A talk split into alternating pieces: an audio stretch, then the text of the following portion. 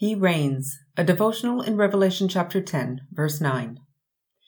Sitting on the table was a huge bowl of chocolate mousse. Don't take too much, Connie, or it will make you sick. The problem was, is, that I love chocolate mousse, and as a child I had no self-control when it came to eating it. I filled my bowl and ate it all, and then I went back for seconds. At the end of the last bite, that delicious chocolate mousse didn't taste so delicious anymore, and about ten minutes later, I did indeed feel sick. I was amazed and saddened that something so sweet could make me feel so bad. John is having a similar experience, but for very different reasons. Five trumpets have sounded, and the world is in a mess. An angel comes down and shouts that there will be more destruction, but as John prepares to write down what was said, he stopped.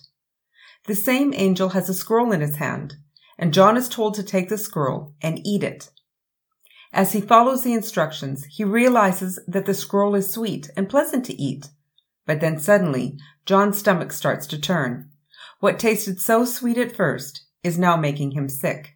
The scroll is burning in his stomach. God's word is sweet indeed. It's a love story, a redemption story, and a story of reconciliation. But it's also a story that warns us of rejecting what was written, what has been promised, and what has been set in motion. The very sweet words that brought us comfort can also bring great distress to those who have rejected Jesus. Even for the followers of Jesus, the Word of God convicts us of sin, instructs us how to live, and challenges us in our beliefs. Sweet words that can turn sour when they confront our rebellious nature.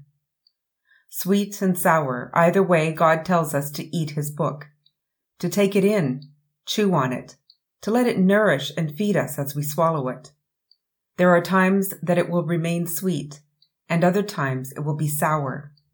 Eat his book and allow it both to challenge and inspire you to walk ever closer with the Lamb.